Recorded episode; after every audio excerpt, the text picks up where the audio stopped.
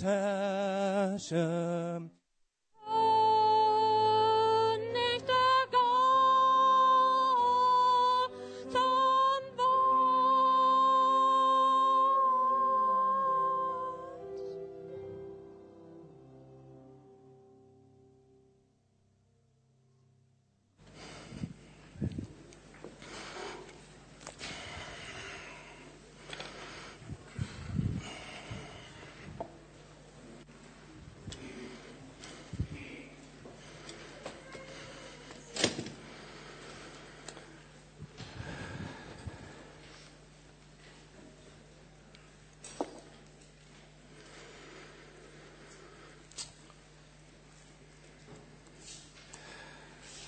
Ja, einen schönen guten Morgen auch von mir.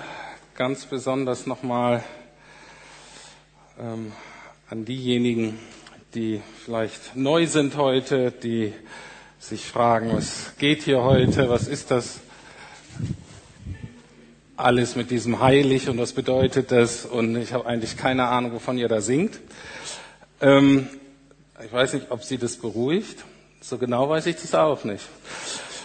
Ähm, und es gibt kein Topic, wahrscheinlich auch keinen Text oder na doch vielleicht ein paar andere, aber dieses Themenbereich mit Sicherheit gehört zu dem, wo ich mich am unfähigsten fühle, am unwürdigsten drüber zu reden. Nicht, weil ich denke, dass ich dumm bin, obwohl ich auch das manchmal bin, oder ich denke, ich bin schlechter Prediger oder schlechter Pastor oder so, sondern einfach, weil es um die Heiligkeit geht und das ist der Aspekt, wo Gott eben uns am fremdesten ist, so anders ist als wir, dass wir eben große Schwierigkeiten haben, ähm, das zu verstehen, das zu begreifen. Deswegen bin ich auch so dankbar für das Medium Musik, was Gott geschaffen hat, weil ich denke, der kann einfach äh, ganz andere Mittel, Dinge zu kommunizieren, die eben sehr schwierig in Worte zu fassen sind.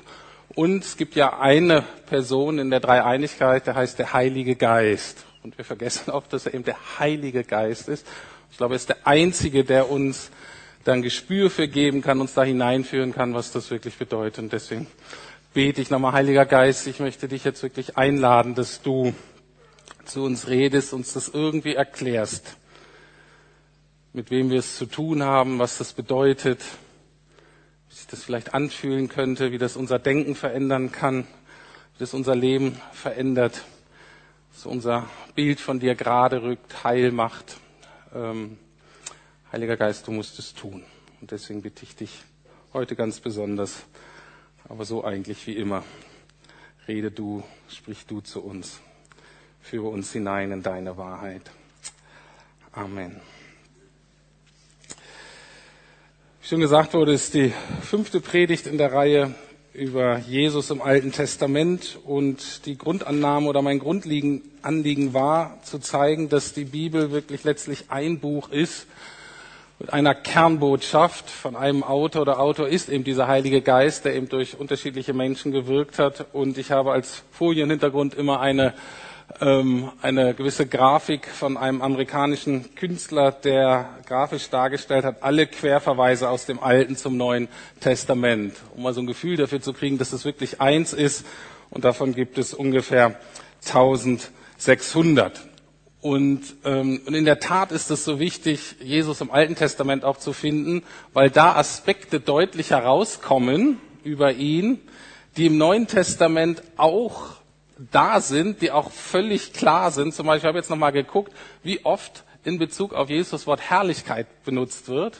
Aber wir das einfach nicht verstehen, weil wir keinen alttestamentlichen Hintergrund haben und wir immer denken, wenn Jesus da als herrlich beschrieben wird, wir denken immer so, das bedeutet, der ist nett, der ist liebevoll und, und, und so weiter, hat auch ein bisschen Macht. Ähm, aber wir lesen über diese Aspekte rüber und, ähm, und deswegen ist es gut, manchmal einfach ins Alte Testament so einzutauchen. Und ich lese einen Text vor aus Jesaja 6, die Verse 1 bis 8. Und äh, gut, alle, die es bis zur Predigt durchgehalten haben, die ähm, sind vielleicht schon ein bisschen gefestigt. Aber ähm, nur für die Berliner hier unter euch, die denken, na ja, was da jetzt bis jetzt gehört habe oder was ich jetzt noch lese, auch dieser Jesaja wahrscheinlich ist wahrscheinlich so ein Psycho, der hat wahrscheinlich irgendwelche Anwandlung oder der ist auf Drogen und so. Nein, ist er nicht. Ich werde nachher noch ein bisschen mehr über Jesaja sagen und er war weder psychisch krank noch drogenabhängig oder sonst wie. Aber er erlebt eben Folgendes und das hat er sich nicht gewünscht, das hat er sich nicht gesucht ähm, und dennoch ist es passiert und er schreibt es auf. Jesaja 6 im Alten Testament. In dem Jahr, als König Usia starb, sah ich den Herrn. Er saß auf einem hohen Thron und war erhöht und der Saum seines Gewandes füllte den Tempel. Über ihm schwebten Seraphim, jeder hatte sechs Flügel. Mit zwei Flügeln bedeckten sie ihre Gesichter, mit zweien ihre Füße und mit dem dritten Paar flogen sie. Wie immer man sich das auch vorstellen mag. Sie riefen einander zu, heilig, heilig, heilig ist der Herr, der Allmächtige. Die Erde ist von seiner Herrlichkeit erfüllt. Dieses Rufen ließ die Fundamente der Vorhalle erzittern und der Tempel wurde mit Rauch erfüllt. Da sagte ich, also da sagte Jesaja, mir wird es furchtbar ergehen. Oder andere Übersetzungen sagen, wehe mir. Denn ich bin ein Mann mit unreinen Lippen, inmitten eines Volkes mit unreinen Lippen. Ich werde umkommen, denn ich habe den König, den Herrn, den Allmächtigen gesehen. Doch einer der Seraphe, also einer dieser Engel, flog zu mir, erhielt ein Stück glühende Kohle in seiner Hand, das er mit einer Zange vom Altar genommen hatte. Damit berührte er meinen Mund und sagte, sieh, dies hat deine Lippen berührt. Jetzt ist deine Schuld getilgt. Deine Sünden sind dir vergeben. Da hörte ich den Herrn fragen, also dem vom Thron, wen soll ich senden? Wird, wird für uns gehen? Und ich sagte, hier bin ich, sende mich. Wir lesen hier von dem, was man eine Vision nennt, also eine in dem Sinne besondere Erfahrung, in dem der Heilige Geist, in dem Gott praktisch diesem Jesaja einen Blick in eine Welt erlaubt, die sonst total real ist und da ist, aber die wir eben sonst nicht so oft sehen. Und er sieht da Gottes Herrlichkeit. Und wichtig ist, dass Herrlichkeit nicht nur was mit Schönheit und Glanz zu tun hat auch, sondern Herrlichkeit ist von der Wurzel bedeutet eigentlich Gewicht, Substanz. Ähm, das heißt, wenn man Gott in seiner Herrlichkeit begegnet, dann ist das oder kann das überwältigend sein, weil da einfach eine derartige Dichte, eine derartige sozusagen Masse auf uns einströmt, ähm, dass Gott mit seiner göttlichen, aus seiner göttlichen Dimension hineinbricht in Zeit und Raum, in unsere Geschichte.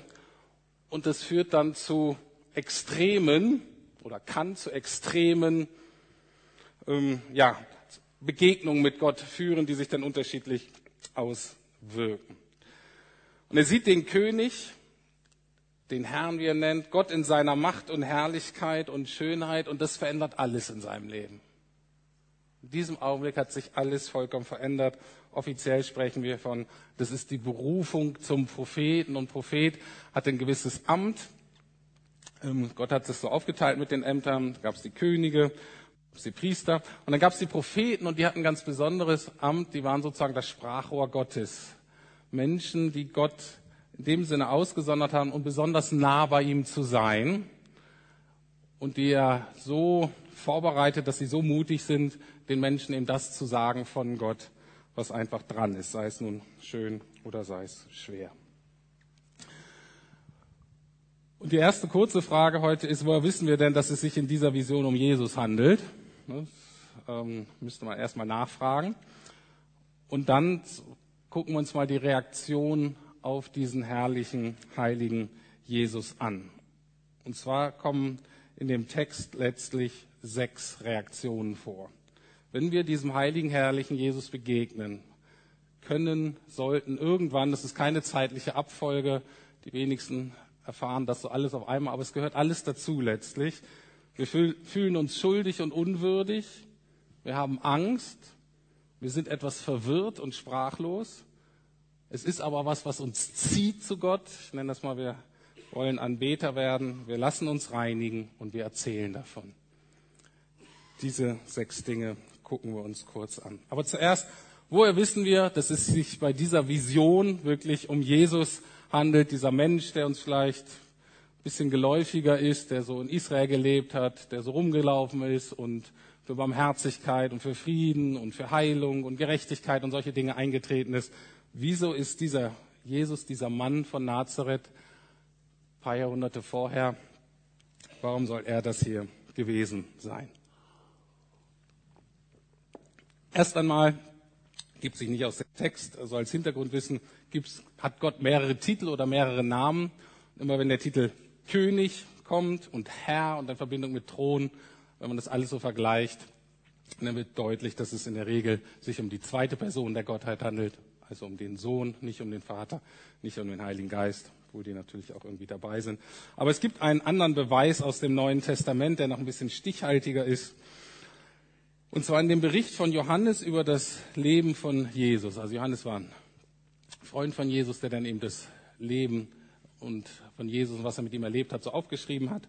Ähm, und das steht im Johannesevangelium. Und da wird nämlich genau dieses Kapitel Jesaja 6 zitiert und auf Jesus angewandt. Und zwar die Verse, was da zitiert wird, sind die Verse 9 und Folgen. Also das habe ich nicht gelesen, weil sonst ein bisschen zu komplex gewesen wäre. Aber diese Verse, die ich jetzt lese, beziehen sich also auf Jesaja 6. Johannes schreibt, trotz all der Wunder, die durch Jesus unter ihnen seine Macht bewiesen hatte, glaubten sie nicht an ihn. Denn es sollte sich erfüllen, was der Prophet Jesaja vorausgesagt hatte. Jesaja sagte das, weil er die Herrlichkeit Jesu gesehen hatte. Auf ihn bezogen sich seine Worte. Also aus dem Neuen Testament wird uns ganz deutlich gemacht, was Jesaja da gesehen hat im Tempel, um dem er da geredet hat, das war Jesus selber. Er ist also Jesus Christus begegnet.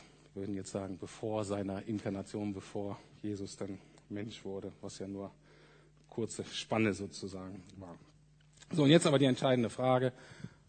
Wie reagiert Jesaja darauf? Wie reagieren Menschen aus dem Neuen Testament darauf? Und wie sollten auch wir darauf reagieren. Die erste Reaktion ist die, ist nicht besonders angenehm, wir fühlen uns schuldig und unwürdig. Die Begegnung mit Gott, könnte man auch anders sagen, führt zu einer neuen Selbsterkenntnis. Wir gehen ja oft, oder viele von uns zumindest, so durchs Leben und versuchen uns mit den Leuten zu vergleichen, bei denen wir gut abschneiden. Na, in Berlin findet man unendlich viele Leute, die man nehmen kann und im Vergleich zu denen schneidet man wirklich ganz wunderbar ab. Und dann denkt man, ah, mit mir ist wirklich alles in Ordnung. Und Jesaja selbst war ein sehr angesehener Mann. Man weiß, er hatte gute Verbindung zum, äh, zur, äh, zum König, zur ganzen adligen Schicht. Vielleicht war er selber adelig. Er war auf alle Fälle aus der reichen Bildungsschicht. Also es war ein Mann mit hohem sozialem Standing. Nichts deutet darauf hin in der Forschung, dass er irgendwelche Minderwertigkeitsgefühle oder sonst irgendetwas hatte. Aber wenn wir dem heiligen Gott begegnen, dann erkennen wir, wer wir sind im Vergleich zu Gott. Und wie wir denn abschneiden zu allen anderen Menschen drumherum, ist völlig nebensächlich. Und das ist das erste Angebot Gottes, dass, wenn wir ihm so begegnen, dass es auch in Zukunft unser Bezugspunkt bleibt und wir frei werden von dem Vergleich mit Menschen. Aber dieser Vergleich ist erstmal ernüchternd, wenn nicht erschütternd. Jesaja beschreibt es selber so. In Vers 5, mir wird es furchtbar ergehen, denn ich bin ein Mann mit unreinen Lippen, inmitten eines Volkes mit unreinen Lippen. Ich werde umkommen denn ich habe den König, den Herrn, den Allmächtigen gesehen. Um das ganz genau zu verstehen, muss ich euch ein bisschen geschichtlichen Hintergrund geben. Und zwar, das Kapitel fängt ja damit an, dass es geschehen ist im, ähm, im Todesjahr des Königs Usia.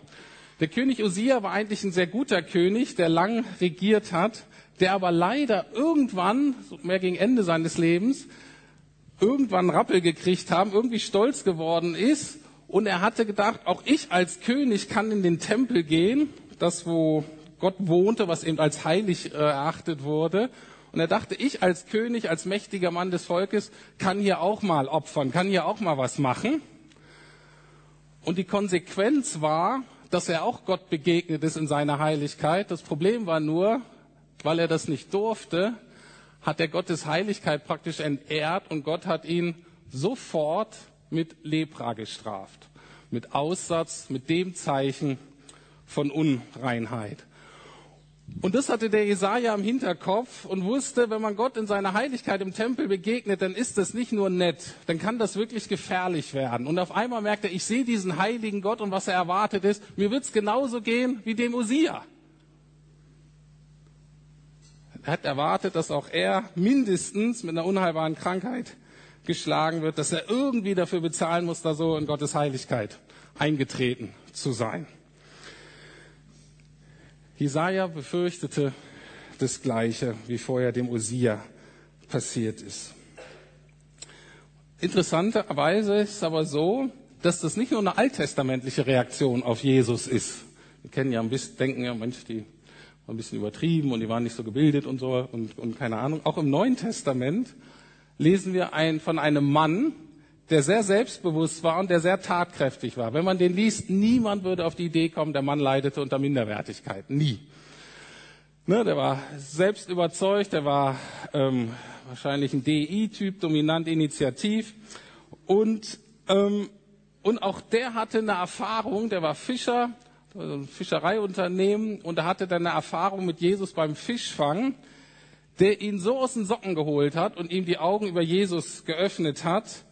Und plötzlich sagt dieser selbstbewusste Mann Folgendes zu Jesus. In Lukas 5, Vers 8 steht, als Simon Petrus das sah, was Jesus da machte mit dem Fischen und dem Meer und so weiter und seine Herrschaft und seine Macht da gesehen hat, warf er sich vor Jesus auf die Knie und sagte, Herr, geh fort von mir, ich bin ein sündiger Mensch. Das Interessante ist, Jesus hat ihm nicht vorher erzählt, dass er sündig ist. Jesus hat ihn nicht lange bearbeitet und ihm schlechtes Gewissen gemacht, sondern, wir sagen, durch den Heiligen Geist, Petrus auf einmal merkt, wer er selber ist im Vergleich zu Jesus und sagt, lass mich in Ruhe. Und sündig, was Petrus hier meint mit sündig, ist genau das Gleiche, was Jesaja gesagt hat mit ich bin unrein. Das bedeutet letztlich die Erkenntnis, ich passe nicht zu Gott in seiner Nähe werde ich das nicht lange aushalten. Was Petrus hier sagt, ist, ich ertrage es nicht, Jesus in deiner Gegenwart zu sein, weil ich dann merke, wie ich bin. Nichtig, feige, kleinlich, irgendwie substanzlos, ohne Bedeutung. Wir erkennen dann, wie wir sein sollten. Und die Begegnung mit Jesus, in der Begegnung mit Jesus erinnert uns der Heilige Geist an all die Situationen in unserem Leben, die uns zeigen, dass wir nicht so sind wie er, dass wir nicht so sind, wie wir sein sollten. Das ist die Begegnung mit Gottes Substanz, mit Gottes Heiligkeit, mit Gottes Herrlichkeit. Der berühmte Theologe Johannes Calvin hat mal gesagt, nie ist der Mensch gebührend ergriffen und beeindruckt von seiner eigenen Bedeutungslosigkeit bis er sich selbst im Kontrast zu der Majestät und Herrlichkeit Gottes sieht. Das ist das Erste. Ein Gefühl und viele von uns arbeiten sehr lange in ihrem Leben gegen dieses Gefühl, gegen diese Offenbarung, gegen letztlich diese Kapitulation. Im Vergleich zu Gott fühle ich mich schuldig und unwürdig und es ist völlig angemessen. Erst einmal. Zweitens, ist ein Gefühl, was wir noch weniger kennen, glaube ich, in unserer Kultur, weil wir ja immer denken, wir Menschen können alles und haben alles unter Kontrolle und so weiter und wir bewegen ja auch viel. Ähm, aber es ist immer wieder Beschreibung und andere Kulturen kennen das mehr als wir, so eine Erfahrung von Angst oder Ehrfurcht, wenn wir diesem Gott, diesem Jesus begegnen. Ne? Es, ich erlebe das so, ich würde so beschreiben, es sind die Momente, wo ich merke, ich habe es mit jemandem zu tun, der unendlich groß und mächtig ist und den ich nicht kontrollieren kann. Den kann ich nicht manipulieren. Und das macht mich sehr, sehr unsicher. Es wird hier noch extremer ausgedrückt. Jesaja selbst beschreibt es so in den Versen 4 und 5a. Da erbebten die Türpfosten in den Schwellen von der Stimme des Rufen und das Haus wurde mit Rauch erfüllt. Kann man schon mal Schiss kriegen, ne? Und da sagt er, völlig logisch, ne? psychisch völlig gesund, wehe mir, denn ich bin verloren. Genau das Gleiche im Neuen Testament. Petrus und auch seine ganzen Freunde, alles harte Kerle, nicht so Weicheier wie wir, ne? so Großstadt-Softies. Das waren richtige Männer noch. Und die reagieren alle so. Denn ihm und allen, die bei ihm im Boot waren, war der Schreck in die Glieder gefahren. Man kann darüber, sie hatte Ehrfurcht erfasst. Wir haben es mit jemandem zu tun, der ist gefährlich. Der hat einfach Macht. Das ist die Begegnung mit einem Kraftwerk. Da geht Energie von aus. Wenn die nicht richtig kanalisiert ist, wenn die nicht für uns ist, werden wir zerlegt. Verbunden mit diesen Erfahrungen ist eine dritte, die immer, die wir immer wieder in der Bibel lesen, die ich selber auch kenne, die man auch immer wieder in der Kirchengeschichte von irgendwelchen Leuten äh, liest, die, äh, die Gott begegnen. Und zwar ist es so, dass wir ein Stück weit verwirrt und sprachlos sind. Das kennt man ja zum Beispiel, wenn man andere starke Erfahrungen macht, wie, was weiß ich, wenn man sich verliebt oder das Sexualleben hat ja so gewisse Dinge, über die man nicht so ganz so gut sprechen kann, kommunizieren kann. Vielleicht aber noch was anderes, was wir, was wir mehr kennen. Diese Erfahrung, man ist im Ausland in einer ganz anderen Kultur und ist, wohnt da für eine gewisse Zeit und macht da Erfahrung und kommt dann nach Hause. Man ist total bewegt davon, das hat einen geprägt und man kommt dann nach Hause, nach Deutschland und versucht seinen Freunden oder Bekannten oder was weiß ich davon zu erzählen und die hören so ein bisschen interessiert zu aber die sind nicht ergriffen, die sind nicht begeistert. Warum? Weil du es nicht wirklich kommunizieren kannst, weil das, was du da gesehen hast, hat nicht die gleichen Kategorien wie in Deutschland. Wenn du da sagst, ich habe Armut gesehen, denkst du, na, hier ja auch, sind ja auch einige Leute arm. Da war es ziemlich schmutzig. Ja, ja, hier ist ja auch manchmal schmutzig. So. Das heißt, wir haben nicht die gleichen Kategorien. Das heißt, wir verstehen einfach nicht, was dieser andere uns mitteilen möchte aus der Kultur. Wir haben jetzt ja äh, Tine besucht, unsere Missionarin im Libanon, und der war es einfach auch so wichtig. Ja, ich kann euch das gar nicht ganz genau erklären, was ich da mache. Ihr müsst euch das angucken. Und so ist das auch. Die Begegnung mit Gottes Herrlichkeit ist letztlich mit ein, eine Begegnung mit einer Kultur, die uns sehr fremd ist und die wir kaum kommunizieren können. Deswegen in der Bibel gibt es manchmal diese Beschreibung da mit den Seraphinen und so weiter. Und ehrlich gesagt, es ist ja ganz nett, aber das bringt mich nicht so wirklich weiter, wo ich so denke, ich kann es mir nicht vorstellen. Ne, Steven Spielberg oder Hollywood mit Special Effects, die kriegen das vielleicht ein bisschen besser hin. Wie soll man sich das vorstellen? Es gibt im Neuen Testament zwei Beschreibungen von so Erfahrungen mit Gott, die diese Verwirrung sehr gut ähm, ausdrücken. Und eine davon ist mit meiner meine Lieblingsgeschichte, weil sie auch nebenbei was zeigt, was sich die Bibel erlauben kann, nämlich dass ihre größten Helden manchmal ihre, äh, äh, dass man sieht, dass das die größten Deppen sind. Und dass Gott eben keine Helden im menschlichen Sinne braucht, sondern dass es eben darum geht, wie Gott, wie groß Gott ist und, ähm, und deswegen wir alle mit all unseren Macken und so weiter eingeladen sind, dabei zu sein. Es gibt eine Vision, das nennt man die Verklärung. Also ein kurzer Moment, wo Jesus mal nicht so aussah, na gut, er sah eh nicht so aus wie ich, aber so wie er so normal aussah, ne, als Mensch so, mit Fleisch und Blut und Haut und so weiter, sondern es hat sich irgendwie kurz verändert und hat angefangen zu leuchten, das war so ein bisschen sphärisch und so und war komisch.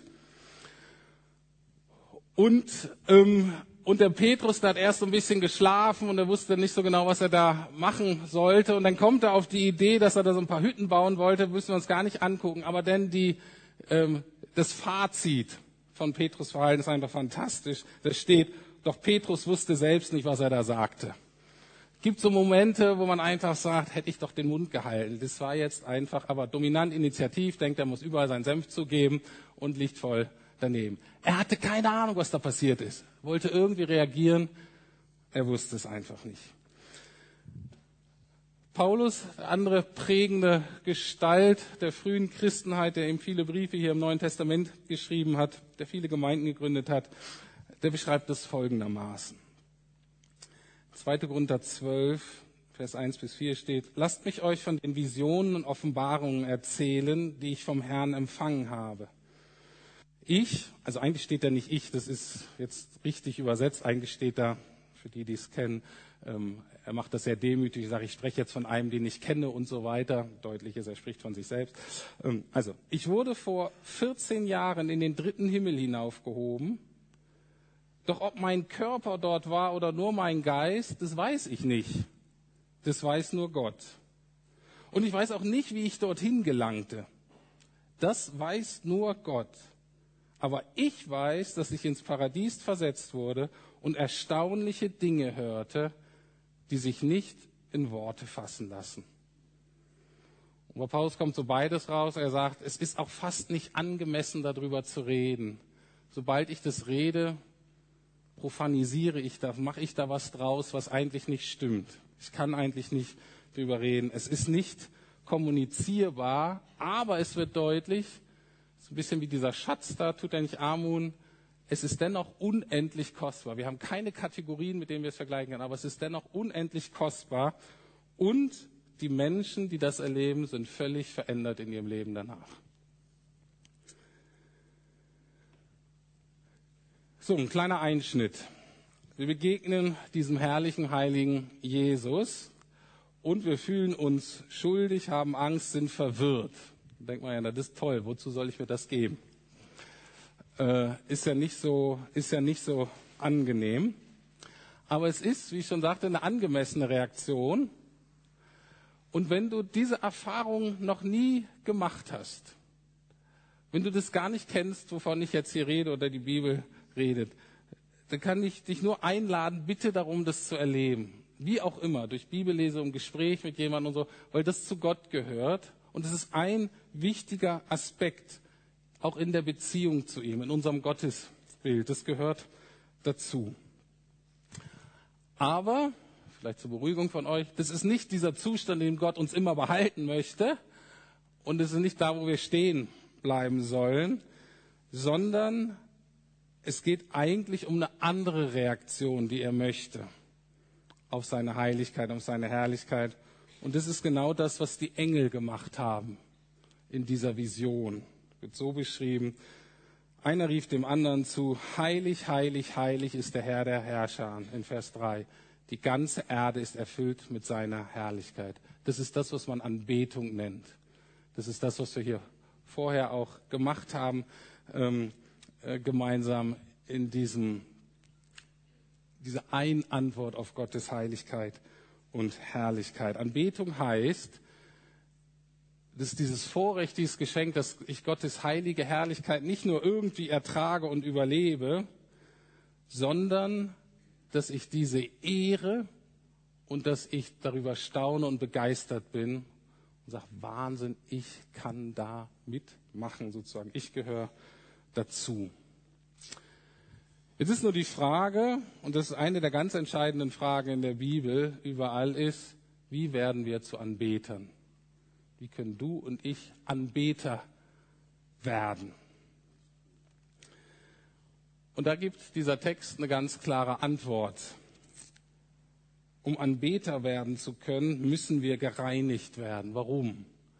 Um heilig zu werden, so wie er heilig ist, damit wir das überhaupt aushalten, damit wir überhaupt dabei sein können in dieser Atmosphäre.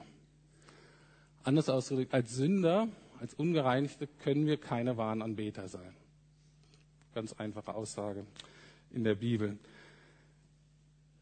Und die Reinigung sieht folgendermaßen aus. Sie wird bei Jesaja folgendermaßen beschrieben. Der Jesaja erkennt das und sagt, mein Gott, ich habe keine Chance, ich bin verloren. Das endet wie bei König Osia. Ich habe den König der Herrlichkeit gesehen. Das wird negative Konsequenzen haben. Stattdessen passiert Folgendes. Doch einer der Engel flog zu mir, Verse 6 und 7. Er hielt ein Stück glühende Kohle in seiner Hand, das er mit einer Zange vom Altar genommen hatte. Damit berührte er meinen Mund und sagte, siehe, das hat deine Lippen berührt. Jetzt ist deine Schuld getilgt, deine Sünden sind dir vergeben sich ziemlich schmerzhaft an und manchmal kann diese Reinigung auch schmerzhaft sein, es kann wehtun, sich so zu erkennen. Ich kann das Bild nicht so ganz aufklären, worum es allerdings geht. Diese Kohle vom Altar. Der Altar ist der Ort, wo praktisch die Tiere geschlachtet wurden. Das ist praktisch der Ort, wo deutlich werde, Gott sorgt für einen Ersatz für mein Leben. Ein Tier musste sterben, damit der Mensch nicht sterben musste. Das ist das, was wir dieses stellvertretende Sühneopfer nennen.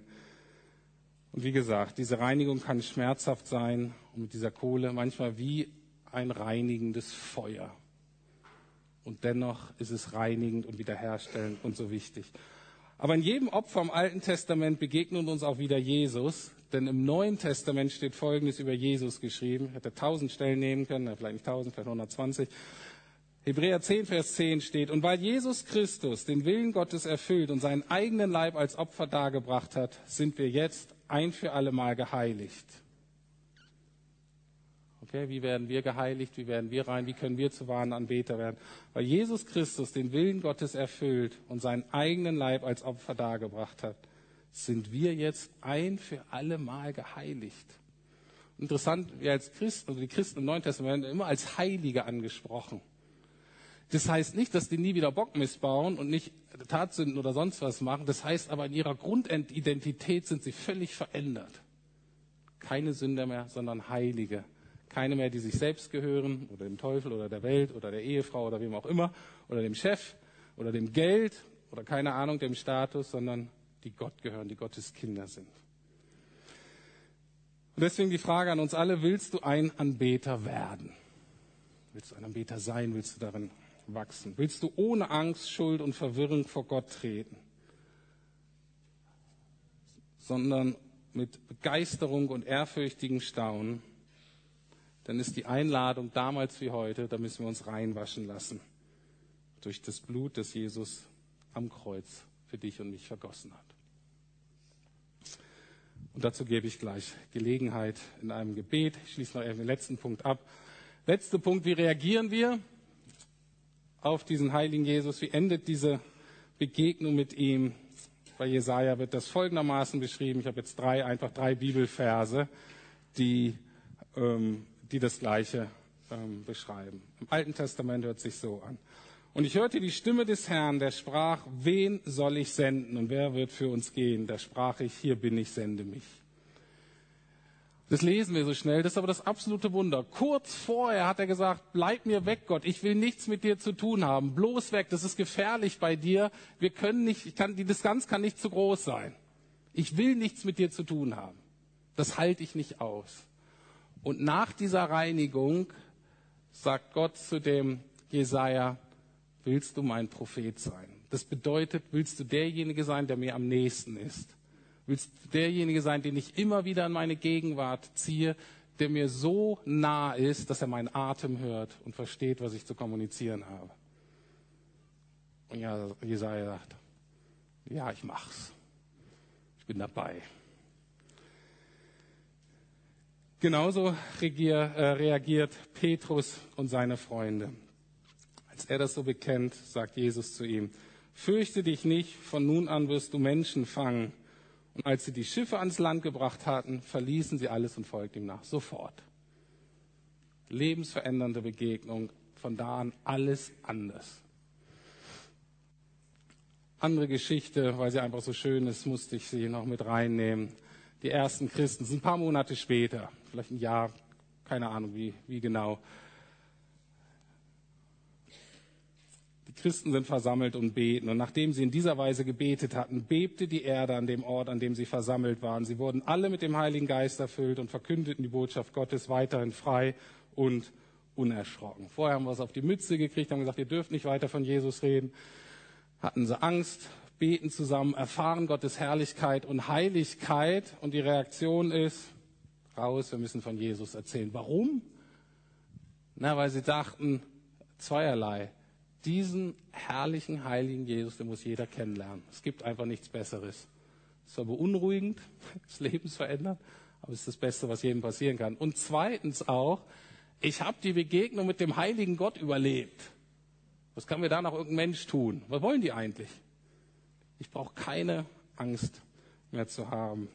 Und so hat sich das Christentum unter den widrigsten Umständen ausgebreitet, wie auch heute ist. Man hat manchmal den Eindruck, sich am besten unter widrigsten Umständen ausbreitet. Soweit diese sechs Reaktionen. Und wir haben jetzt noch ein bisschen Zeit. Jeder von euch, jeder von Ihnen kann heute sich auch überlegen, wie möchte ich jetzt darauf reagieren? Das, was ich gehört habe, was ich gelesen habe. Und zwei Dinge sind mir heute wichtig. Einmal den Aspekt der Anbetung. Wir werden gleich auch nochmal bewusst ein, zwei alte Kirchenlieder singen, um uns bewusst zu machen, wir klinken uns ein, was schon gibt, was schon besteht, was schon länger da ist. Und wir sind jetzt eingeladen, mit anzubeten, mit den Engeln, mit all den heiligen Christen und so weiter, die uns vorausgegangen sind. Aber das Erste ist, dass jeder jetzt eine Zeit hat und ihr euch nochmal überlegen könnt, wie sieht's eigentlich aus, gerade jetzt, in diesem Moment mit meinem Leben? Passe ich zu Gott? Kann ich vor Gott treten oder gibt's da irgendwas, was mich eigentlich trennt, was ich gern klären möchte? Hat jetzt jeder von euch die Zeit, das zu tun? Und diejenigen, die ihr schon länger mit Jesus unterwegs seid, ihr wisst wahrscheinlich, wie ihr diese Zeit gestalten könnt. Wenn ihr ganz neu seid und ihr sagt, ich weiß gar nicht genau, wie ich beten kann oder beten soll, vielleicht wenn du merkst, boah, ich bin vielleicht noch gar nicht gereinigt, bei mir, vielleicht bin ich sogar noch Sünder, ich bin eigentlich noch getrennt von Gott, ähm, bin viel zu weit weg.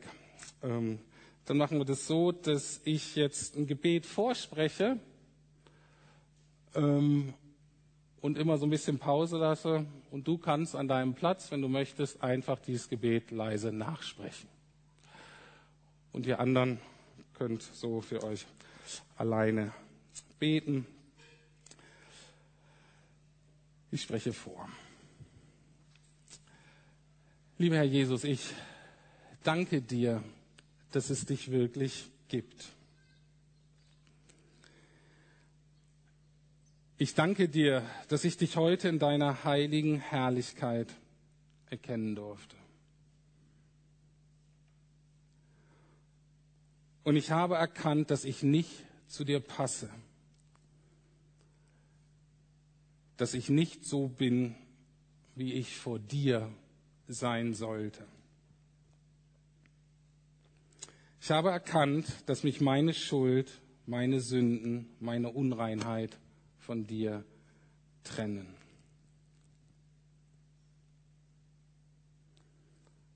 Danke, dass du durch deinen Tod diese Trennung auf dich genommen hast. Danke, dass du am Kreuz auch für mich gestorben bist.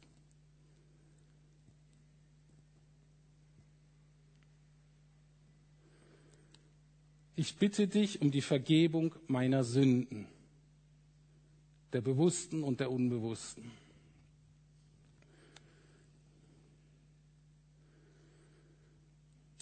Wasche mich rein durch dein Blut. Danke, dass du mich jetzt siehst und mein Gebet erhört hast. Danke für deine Vergebung, Reinigung und Erneuerung. Amen.